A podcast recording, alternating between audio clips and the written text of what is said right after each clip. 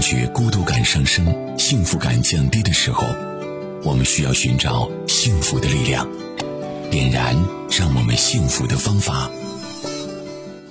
这是一档心理咨询服务类节目，运用简单的心理学来关注到我们的生活，然后呢是关注到我们孩子的健康成长、家庭教育、亲子关系。大家在孩子成长过程当中所遇到的问题，您都可以和我们来取得联系。在节目当中，我们邀请到的是中国心理师协会首席督导师、山东树辉心理健康中心首席专家树辉老师。嗯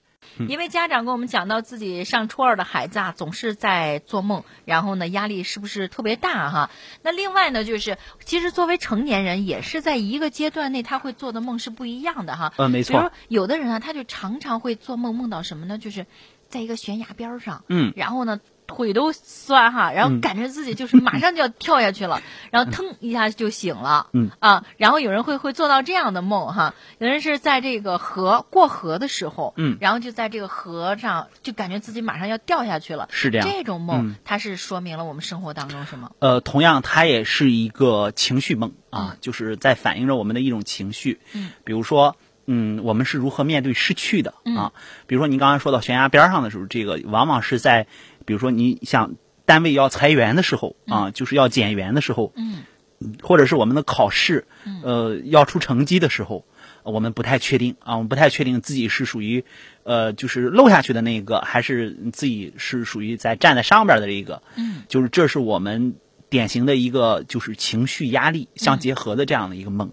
还有就是你过河的时候，你看过河哈，这个水啊，它代表的是生命力啊。然后呢，你在过河的时候，如果你走的非常非常艰难的话，这证明你遇到了很大的一个阻力。嗯当然哈，我们我们所所说的这些梦呢，如果我们这样解的话呢，可能存在着一个小小的问题，会有些误差，就是没有和这段时间我们的生活相相连接。嗯每个人啊，我们就像理解一篇文章一样，就像理理解一个人一样，我们要放到他的时代背景里边儿啊。比如说，你像我们的鲁迅先生、大文豪啊，他在那个时代背景里边儿，他用他的笔杆子啊，就是来战斗，啊，我们都非常敬仰他。嗯就是每一个时代和我们每一个擅长的人，他都有着一些关系，嗯就是要把它放到我们典型的环境当中。呃，您具体从事的工作、您的家庭生活的状况和您这段时间的状态相结合，我们来再来看看这个梦想告诉我们什么。嗯其实这个梦在某种意义上来讲，就和沙盘一样啊。比如说，我们成年人在做沙盘的时候，包括孩子在做沙盘的时候，反映的也是一个象征性的这样的一个一个一个概念。嗯比如说同事在做沙盘，同事做了一个家，然后呢，有的人这个家呢，就会你会发现，就是在家里面会有人物啊，会有这个呃很丰富的院子里会种着种着花，种着草。有的人这个家里边呢，就是干巴巴的啊，就是这证明我们心灵啊是丰富的还是枯竭的啊？因为家啊，对我们一个人来讲，代表着温暖啊，呃，代表着。我我我我们可以放心的在家里放松，啊，这是守候我们的一个港湾。然后呢，不同的人他会有不同的理解，这代表的是我们这段时间以来的状态。嗯但是同时不建议大家啊，就是呃，不要说你看啊，某一天你看啊，在广播里有两个人啊说说这个梦是怎么怎么回事，我做了一个这样的梦，我是不是套上试一试？不建议大家这样。嗯就是我们更多的就是大家一听啊，大概和我们的生活相对照，哈哈一笑，呃，然后呢，呃，如果这个梦真的出现的时候，你可以给我们打个电话，跟我们聊一聊啊，咱们一起来分享一下啊，嗯我觉得这个过程当中我们就会有不一样的心情。嗯嗯，你看，在这个孩子很小的时候，三岁以前的时候啊，他常常做梦是笑，嗯梦里啊就是做梦都能笑醒，是吗？是然后，但是、是有一些这个，比如说家嗯庭原因，或者爸爸妈妈对孩子的态度原因等等的，有一些孩子他经历了一些事情之后呢，他做梦的时候他会哭，嗯啊，没他错，嗯哭得歇斯底里的，然后梦中哭喊着找妈妈、或者是怎样，醒来之后呢，孩子也很难去描述出来啊。嗯。这是不是和我们后天的环境对孩子的影响有关系呢？对呀、还有的孩子是看了一些动画片儿嘛，嗯啊，嗯对，看了一些动画片儿的孩子也是非常非常容易做梦的，嗯嗯啊，就是因为你看我们成年人在看个电视的时候，如果我们看一个悲情戏啊，好像我我我们在做梦的时候也会容易体现，嗯就是这种外部环境的影响是我们嗯没有办法去杜绝的，有一些是我们没有办法去杜绝的，就是同样我们在遇到这样的问题的时候，第一时间要要对孩子进行情绪的安慰啊，嗯就是对他进行情绪的处理。还有的是成长的梦，嗯比如说有的小孩会发现自己，哎，那个在做梦的时候，比如说你看这个梦见一个很漂亮的洗手间啊，然后呢里边有非常漂亮的马桶，然后结果这个小孩醒了之后就发现自己尿床了啊，就是这样小孩的梦啊，大概六七岁七八岁的时候，就是上了学啊，这这也是一个很很重要的成长的点。嗯啊，就是我们家长在看的时候一定要注意，就是孩子的这些很很多的梦和我们成年人是不一样的，嗯就是孩子的梦一般都是发展性的梦，都是成长性的梦，嗯呃需要我被被我们保护起来。嗯。那你比如说这个成年人哈，嗯他在一定的时间内接连老是做一些这个让他觉得压力不好的梦哈，压力的梦，嗯然后就是他这段时间应该自己怎么做，怎么调整呢？呃，首先就是要看他从事的工作类型嗯啊，如果他从事的是与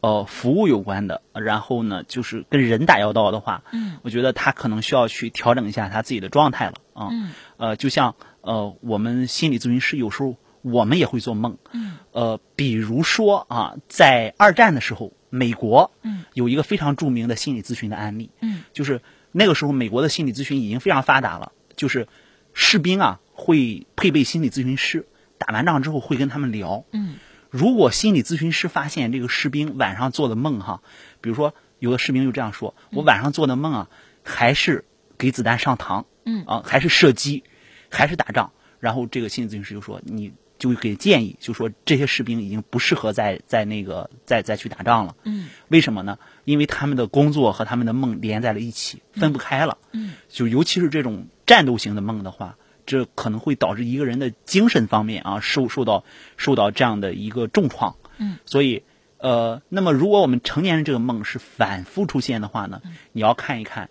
你的工作压力和人际关系压力究竟是哪一个出了问题。嗯。那啊为什么有一些人他们晚上也做梦，但是第二天起来就是完全想不起来？呃，梦完全没有记忆，有的是对梦记忆特别深刻。嗯你这这个个梦问题它太能棒了 嗯，能讲出细节，有的就是完全记不起来。呃嗯完完全记不起来的这个梦是你的潜意识里不让你记住。嗯就是，呃，我们经常会遇到这样的，比如说我们在青少年团体里边儿哈，我们也会也会给青少年布置啊，就是说我们做了一天活动哈，嗯今天晚上大家要做梦，然后呢给给大家发一个梦卡，然后大家对洗洗漱完对着这个梦卡读上三遍，就是今晚我会做梦，嗯这个叫做植入到他们的信念里面，嗯然后有的孩子就会说，老师，我昨天晚上真的做梦了嗯啊，我们那个孩子是比较听话的孩子。嗯嗯，就是你看，老师说今天晚上要做梦，这个就是一个权威嗯啊，就是一个命令。然后他比较听话，比较听从这个指令。嗯，还有的孩子会这样说：“老师，你看，本来你不说让我们做梦的时候，我还能做。嗯我我我以前经常做，你一说让我做梦啊，我瞪着眼儿怎么也睡不 着，一晚上没做。他的压啊力太大了，啊，哎他的负担太大，嗯，，对，嗯就是他的潜意识里不让他做这个梦。嗯就您刚才说的，我梦记不起来了，哎，这个梦记不起来啊，这个会让我们感到焦虑的。我梦的什么呢？我记不起来的，嗯记不起来就记不起来哦了。啊，就是如果如果我们是在心理咨询的视角看的话，我经常会遇到来访者跟我谈，就你看你看啊，呃，因为因为我是搞精神动力学，我我做这个咨询的时候，一般做上两次之后，它就会出现梦，嗯，啊，然后呢，就说你看啊，我做这个梦，我就是记不起来了，记不起来，我们就暂时先把它放一放，嗯就咱们大家一定要在生活当中啊，要学会放过自己啊。嗯就想不起来的事儿，咱把它搁置一下；呃，办办不办不了的事儿，咱把它先放一放。嗯，这个是我们对我们自己最大的褒奖和安慰，嗯就是学会放松。嗯啊，他就是在提示你，你要学会放松。 那其实啊，还会有一种情形哈、就是，呃，做美梦，美梦，呃，做噩梦，嗯，和不做梦哈、嗯这三种对于我们，它展现的是我们内心世界当中一种什么样的变化呢？呃，做美梦是我们的一个对未来的向往嗯啊，就是我们对未来有很多的期许。嗯然后呢，我们如果是在做噩梦呢，是在提醒着我们，比如说，呃，我们内心的呃那些压抑的情绪啊，可能正在以梦的形式，因为你压抑的情绪无非就是几种，一个是让你的身体出问题嗯啊，嗯就是我们叫躯体化形式障碍，一个是让你的情绪变得失控，还有一个就是用梦提醒你啊，你应该应该去呃把你的情绪，比如说通过跑步啊、锻炼身体啊，或者找一个合适的方式跟朋友 K 歌啊，呃，然后、呃吃饭喝酒啊这种方式去把它宣泄出来。嗯，呃，那么如果说长时间的不做梦，就像一个人长时间的不感冒一样啊，嗯常年常年不感冒，呃，我们分不清他的身体究竟是棒还是不棒。嗯，因为呢，曾经曾经有的人认为，就是你看我成年不感冒，这个身体非常好，